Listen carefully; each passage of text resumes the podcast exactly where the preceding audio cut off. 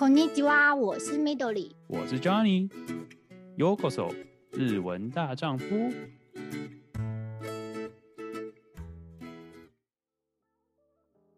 欢迎收听《日文大丈夫》。今天我们又邀请到一位呃，算 Midori 的朋友，可以这么说吗？Midori。其实我们是在冲绳认识的，可是我知道他住在京都的时候，我就发现我好想采访他，因为我很喜欢京都， 可是一直都是以观光客的身份去，所以我想说，如果能采访他的话，可以知道更多的就是深度的京都，所以今天就邀请他来。那我们就先请他做一下自我介绍吧。嗨，大家好，我是米特里的朋友，我叫艺林，然后我现在是住在京都，从去年三月来这边，现在大概住一年，然后我现在是就读京都大学的法学研究科，对，哦，OK，一年级生。哦哇，哦研研究生听起来就好厉害。那直接就开始，就是很好奇，就问你说，为什么当初是选京都呢？所以是因为是考上，刚好考上就是京都的这个研究所吗？还是说有其他选择？但是你就会觉得最后决定选京都的原因是什么呢？嗯，其实要讲到是因为我之前在台湾念大学的时候，我就有来日本交换过一年。然后那时候我是在东京的一桥大学交换的，所以那时候一年的时间吧，都主要是在那种关东那一圈，就是生活圈生活。一桥其实是比较靠近东京的郊区一点，就是往西边走。但是其实也会我们的就是生活就有时候会去新宿啊，就是往东京的方向，就是跟朋友吃饭啊，去玩啊。所以那时候就是觉得说，哦，如果我要再来日本念书的话，我想要挑东京以外的学校，就是想要，主要还是想要体验，就是住住看不一样的地方吧。就是除了东京那种都市圈，所以我那时候大概几个选项，一个是我现在读的京都大学，然后另外一个选项是神户大学，然后再来就是在那个仙台的东北大学。就是都比较跟东京是不一样的感觉，那当然一部分也是因为我刚好就是研究的领域都有可以指导我的教授。后来当然是 就是现实一点，京都大学排名最前面，不会不会不会。那也是当然也很是很幸运的是，就是我跟京都大学老师聊聊一聊，就是我过去做的一些研究跟接下来想要研究的东西，就是老师跟我有蛮多。共通的话题，对，所以我后来就是很幸运，其实我也没有去考其他学校，就是直接考京都大学，然后就上了，哇哦，那也真的是蛮 厉害的。因为我我自己有一个朋友是读博士，然后他来到。呃，这边也是因为他有一个非常崇拜的可能教授，然后就是刚好在国外，是在加拿大这个地方，然后他就哦，他就是真的是就像有点像你一样，就是考这个学校就是为了这个教授，然后也刚好大家都他们都谈得很来，然后愿意接受，然后所以就他们就跑来这边，所以好像听起来也好像是类似这样同样情况，就是哎，你有遇到一个很刚好你也你也同样是在。做类似的东西，然后也也觉得这个地方不错，然后刚好就是像你符合你的条件，感觉听起来就是很棒，就是算是一切都呃很因缘际会的，让你就是决定跑来京都这个地方，听起来是真的很棒。那我很好奇，就是说作为研究生，应该说你到一开始到京都的时候，就是因为你之前提你刚提到，就是说你之前已经来过一年了，你一开始来的时候就是是住校吗，还是怎样？我前半年是住在学校分的那个国际学生宿舍，我就很幸运是抽到就是离学校最近的那个宿舍，就是我每天就是去上学只要五分钟，哦，对，所以 很 近，在校门斜对角那种感觉，对。然后但是那时候国际学生宿舍，一个是他只给我们半年啦，因为他房间不多，那时候我刚来的时候是刚开放嘛。然后后面就是陆陆续续开放越来越多学，就是留学生可以进来之后，他们开始需要有房间给交换生，然后还有新的留学生，所以他就是我们那时候一起进来，就是都只能住半年。那半年之后呢，大家就是要自己找住处，所以我在去年大概暑假的时候，我就是搬出来，然后现在是在就是自己住这样子。哦。所以因为主要是因为你刚是说它数量有限，所以说只只能住半年哦。嗯，我记得我们一层楼大概只有二十几间房间，然后京都这边的住宅啊，因为它我听别人说是因为观光啦，就是市井的问题，所以我们这边很少很高的建筑。嗯，对，就是就是再高也大不过十层楼，那个就已经说七层楼，那都已经算很高的。像我之前的宿舍也是四层楼，然后我现在住的。就是叫梦熊嘛，反正也是四层楼这样子，都不高，所以它的房间数其实都很有限。哦，所以才会才会有限制限制时间。那那你自己觉得，就是住在那个宿舍，它算算很不错吗？你自己觉得它它的品质 比自己住在外面好吗？为什么？嗯嗯，我觉得有好有坏。就是好的部分当然是第一个，它交通真的。太方便了，就是你上学，你只要过个马路就是学校了。然后再来是它的所有的配备都很新，因为那个宿舍其实算二零一九年建的，oh. 所以东西什么就是内装什么都很新。但它比较嗯缺点嘛，就是我那时候也没有很想要继续住下去的原因，是因为它的厨房跟卫浴是共用的啊。Oh. 数量又很少，对，所以这就很考验大家的公德心了。对，所以大家其实大家可以想象嘛，就是很少人，但如果很多人用的时候，它会发生什么样的状况？啊、oh，OK，哎，它它有分就是男女吗？还是分分开的吧？还是说都是共？嗯，厨房是共用的，就是中间设了一个像共用区域这样，然后就包括厨房，还有一个地方给大家就煮完这边吃这样子。但是，嗯。房间的部分，就卫浴的部分的话，男生女生分开，然后女生她每一层楼会各多加一道锁，就一道门这样。那个锁就是必须我们的那个感应卡之后，就是感应卡我们才可以进去。嗯，OK OK，所以最后才决定要搬出来。那你自己觉得搬出来价钱？我我很好奇，不好意思就问到价钱，但是想说如果大家有兴趣的话去的话，所以想要稍微知道一下价钱。你自己觉得价钱上会差非常多吗？其实，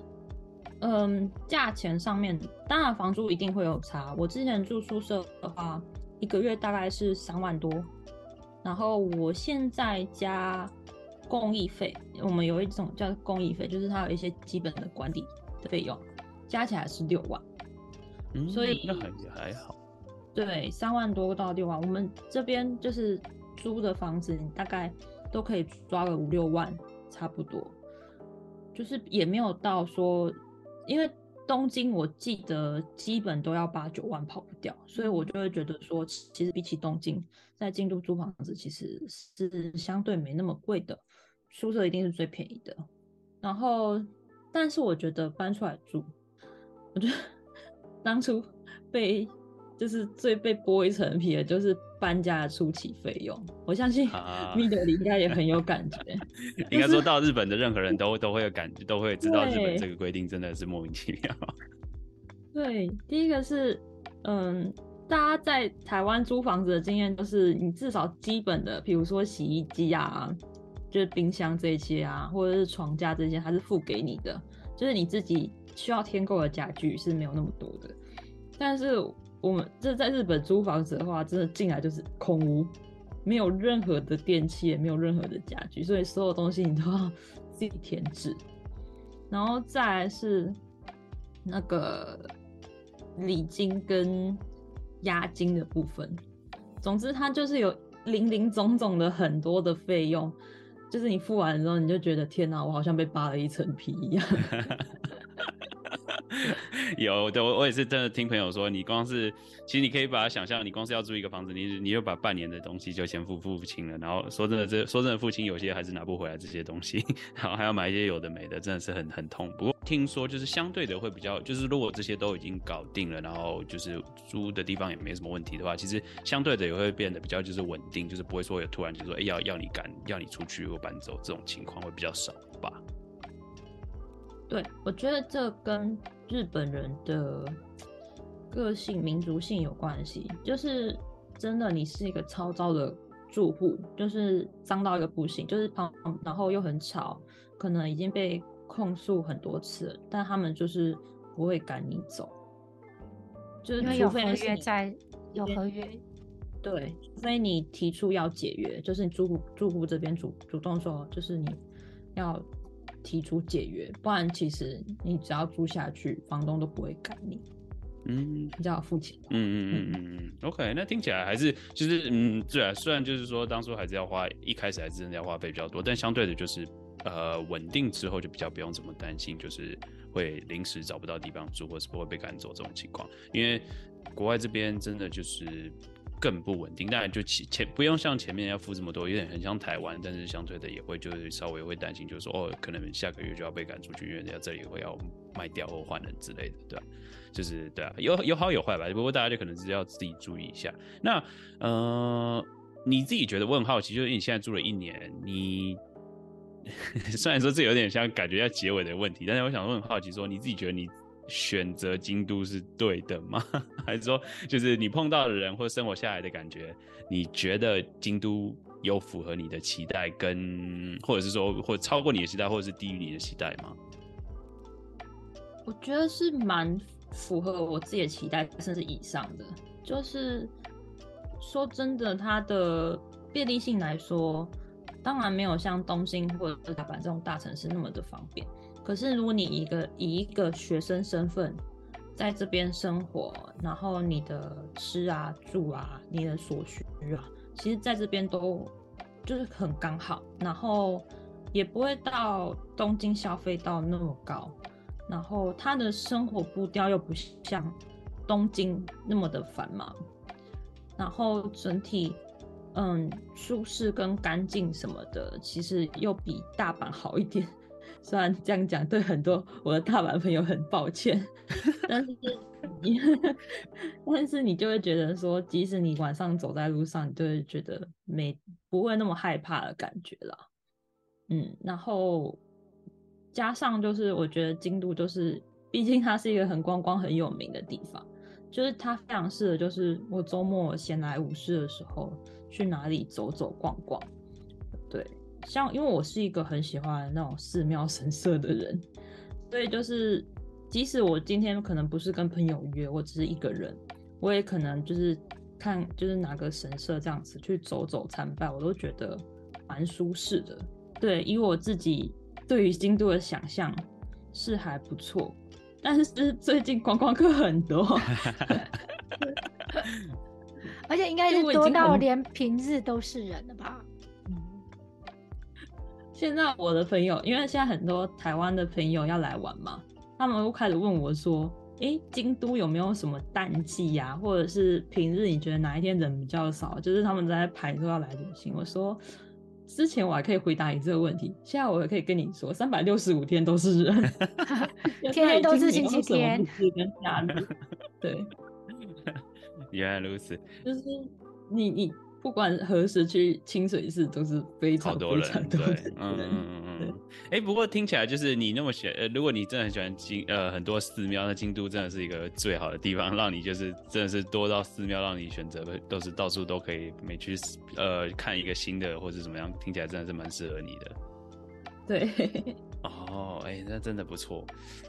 刚刚讲到就是京都的寺庙，我对京都的寺庙祭典蛮有兴趣的，因为京都有很多，尤其是夏天的紫园祭是日本三大祭典之一。你有去过紫园祭吗？因为好像之前疫情的关系，好像停办了几年。对，说到这件事，就是我真的觉得自己蛮幸运的。就是刚好进来之后，然后他们的活动陆陆续续都有解封。那京都的话，有名的一个是紫园祭，一个是那个时代祭。因为时隔呃那时候是三年吧，祇园祭有再次开办，然后所以我就是过去，而且我去了三天，就是、oh. 对，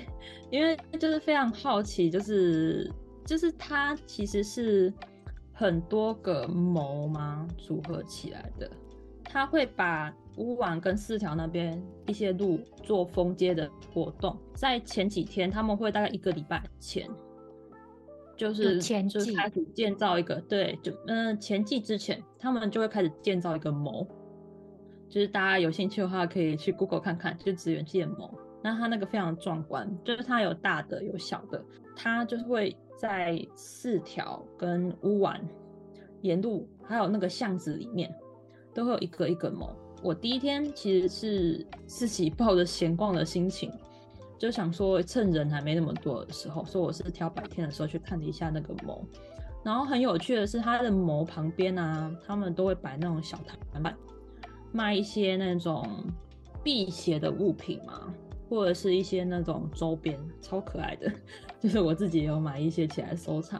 有点像护身符这样子。对，当然你会后来发现说，说我后来有个，就是那时候因为还住宿舍，我就还没买。我发现就是店家跟住家大家都会买一个那个辟邪的，就很像哦香包哦菖蒲呃植物的，呃就像一束的，嗯、对对对这样子，然后。店家他们都会贴那个，就是有点像辟邪，也有点像是就是繁荣。因为每一个某，每一个某，其实我没有仔细看，但它后面都有它的故事，就是他们以前这个地区流传下来的，就是可能也像神明这样子。最热闹的呢，就是前夜祭。前夜祭就是他会把整个路都封街，四条跟。这屋瓦都封街，它里面就有很多的那个亚袋，就是像我们那种夜市的摊贩这样子，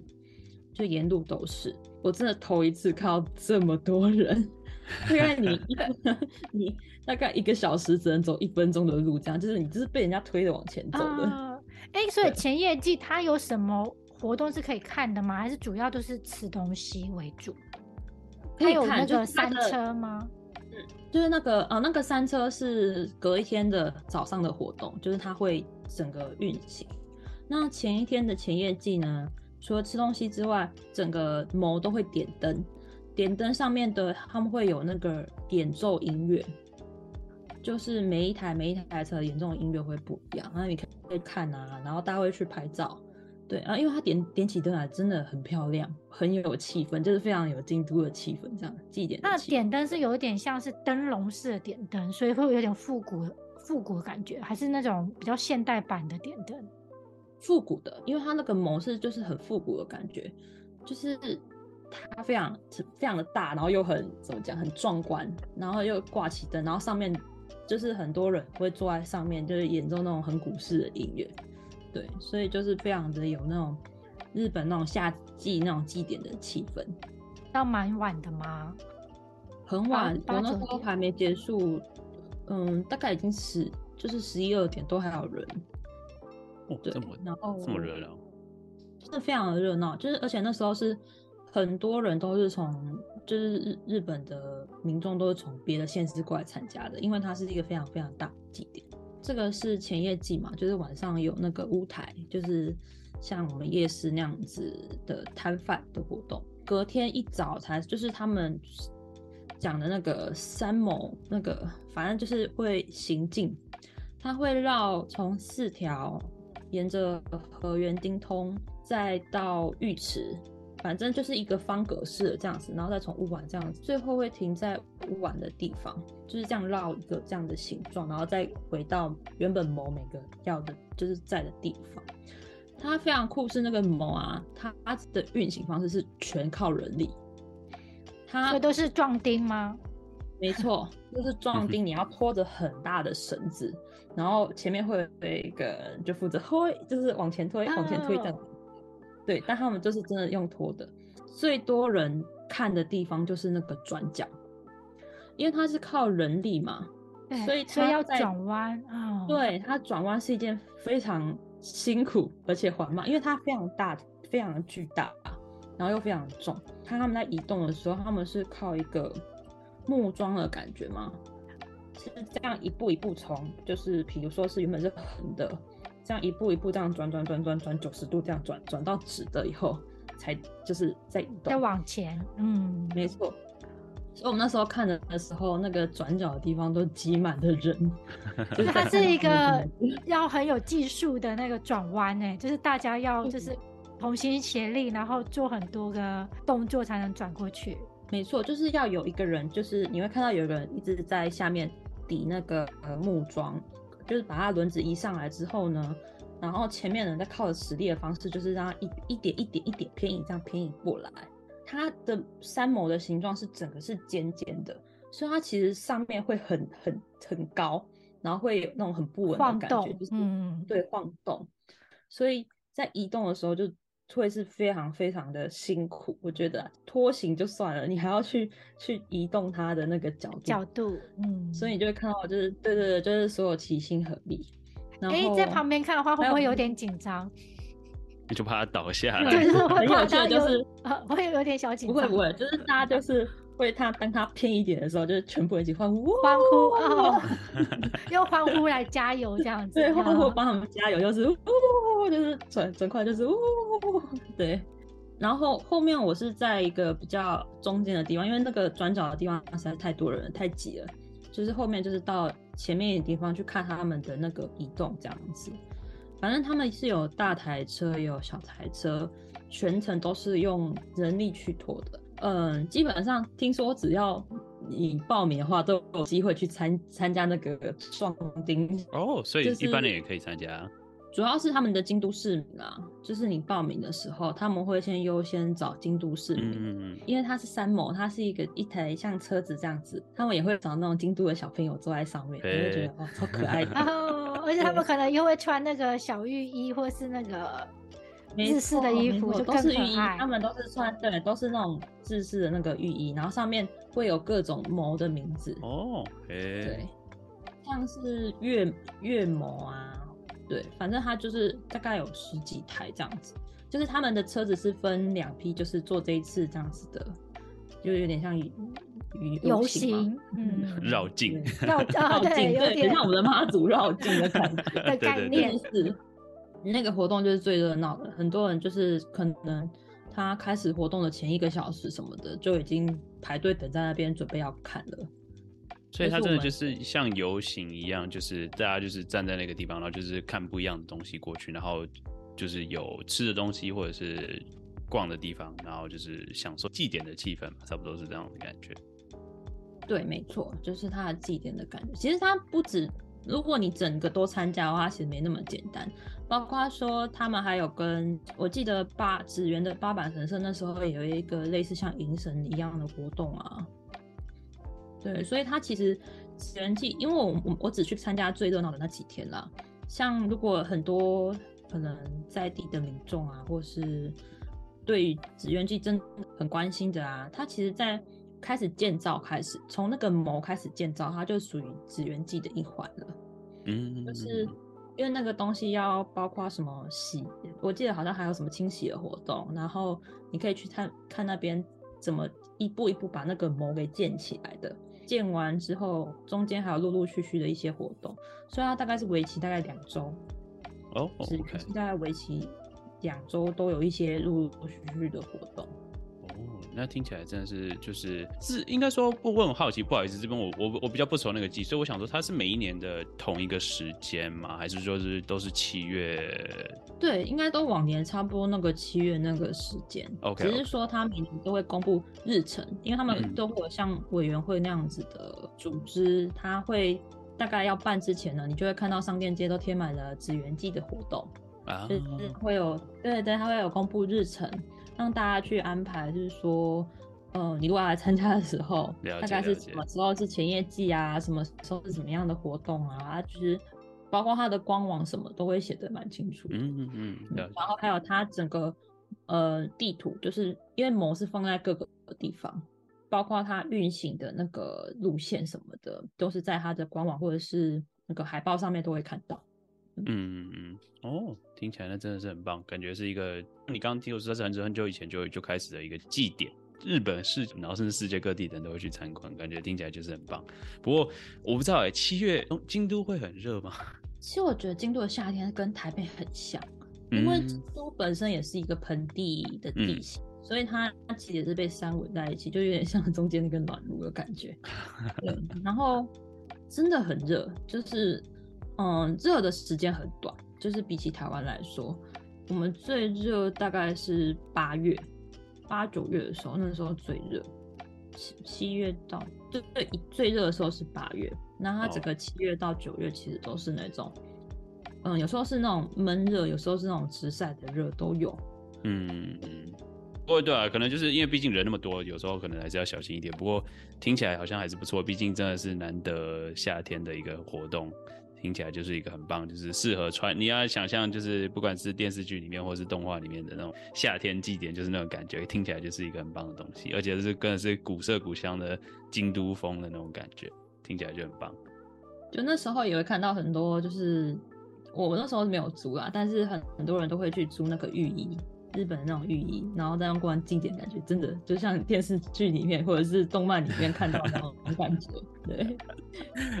哦，听起来好棒，他真的真的想要去试试看。不过啊，可是你怕热，对我真的很怕热，我觉得人多又怕热，我真的会有点、有点、有点、有点怕。除了这个以外，呃，夏天这个应该说夏天这段时间就是这个算是最大，可以这么说吧？还是有其他祭典也是在京都。也相对有名，可能或者是可能观光，因为这个这个算是观光客也也有，我不知道有没有就是比较住在那边的当地人才有的比较一个小的庆典，还是说，其实还有一个也很有名的，就是我们那个日本这边的盂兰盆节的结束的时候，京都这边有一个很有名的，就是大文字山送火哦，就是、有很多动漫会出现的，柯南啊还是什么，好像有看过啊，是吗？对对对。因为太有特色了，它就是五座山，然后在盂兰盆节，就是他们这边的扫墓的时候，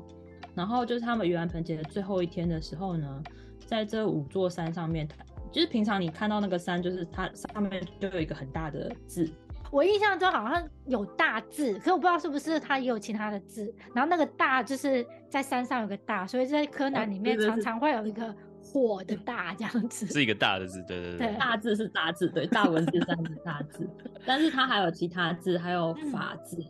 嗯、然后有、哦、还有反正就是有五个字，应该跟佛教有关系，所以有点对对对对对对对。嗯、我是去看那个大字，就是最有名的那个，然后那一天要去很山上吗？还是它其实有几个观赏的地方？嗯，前一天我就跟朋友约好，就是约好了我们要去看，就是他会有地图，他会跟你说，就是你从哪个地方你可以看到哪一个山的字。对，像京都御苑的话，就可以看到其中的两个字，然后还有鸭川也可以看到，就看看你站在哪个地方了。对，然后我们是选择在那个银阁寺那边，银阁寺道口。就是看樱花也很有名，那个哲学之道的前面那边，我们去看那个大字，因为其实它也是 是就因为疫情的关系，我记得它也是停办了一两年了，就是好不容易又再开始重办了，所以我其实那天就是我是坐公车过去跟朋友会合的，很挤，就是真的会上不了车那种，反正就是好不容易等到车上车之后，就是大概要开始的前半个小时吧，突然下大雨。大到就是整个像是台风，对对对，就是那种西北雨，超级大的雨在旁边。因为我在跟朋友传讯息，然后就听到旁边的人就说：“呀，呀拜呀拜，卡哇伊索，就是意思是说糟糕了，糟糕了，就是已经这样下成大雨是不会放了，就是他们都准备那么久了，都会太可怜了这样子。但是大家还是就是反正都上车，大家都是往那个方向，但是真的超级大的雨。嗯就是大到，就你觉得说，嗯，这个火应该是点不起来，感觉火应该点不起来，下了这么大的雨，就感觉都淋湿了。是那种夏天的午后雷阵雨的那种感觉吗？对，就是这么大的感觉，就是突然的那种倾盆大雨。但是很奇怪的是，它下在晚上，就是那种晚上七点多的时候才在下。Oh. 然后他想说，嗯，怎么早不下晚不下，挑这就是因为它开始的时间是印象非常深刻，就是晚上八点。天黑之后才看得到，啊，对，然后而且它八点是就做一座山，比如说隔十分钟，啊，对对对，就是这一座山开始烧之后，然后开始下一座山，下一座山，下一座山，这样子，就一路大概，嗯，呃，大概一个小时间吧，嗯，就是所有的会都烧完。我原本跟朋友的计划是，我们先看完大文字山，就是这个大字之后，我们要赶到另外一个地方看那个法字。对，这是我们的理想。然后，待会儿下大雨，我们只想一件事情：它到底能不能烧起来？然后我们，所以我们后来就是我跟朋友就是在那个一个交叉点那边，就是看着很很清楚的一个地方，然后就是跟着其他的大家就是撑着伞这边看着那，就是所有人都看着那座山说啊，到底可不可以烧起来？嗯，真的很像奇迹似的，就是大概前五分钟，八点前五分钟，突然就雨停了。嘿。就突然就停了，然后我们说、嗯、哦停了，那可是问题是，因为他们原本准备嘛，就是有淋过雨，到底烧不烧得起来、嗯、还不知道，所以就是比原定的预计的时间吧，大概晚了二十分钟才烧起来，但是后来是有成功的。嗯，对，我们大家说哇，好感动哦。对，说雨停之后就没有再下雨了。对，雨停之后就没再下雨了。就是它，就是真的是这样慢慢慢慢的，就是因为它是个大字嘛，就是慢慢的从旁边这样子慢慢点起来，然后后来就变成大火这样子，就是整个大都烧得起来这样。嗯，那应该很感动吧？很感动，真的很感动。主要是因为前面下的那一场雨啦，就大家都觉得说天哪，烧不起来了，就是好不容易因为疫情的关系停了那么多年，结果真的办起来又因为下大雨，那真的真的太可惜了。对，嗯嗯嗯，真的真的。哇，那听起来真的不错，就是刚好，然后又真的办好了，就感觉哦，那想象那个画面感觉挺壮观的。有机会的话，感觉我自己很想讲，就真的是实实际看看看一下。而且下了雨应该比较凉一点。哦，对，对下了雨蛮凉的。那你们有达到法治的那个？没有，因为烧起来，因为可能大烧起来的时候已经蛮晚了，所以我们等我们真的走到的时候，法已经烧完。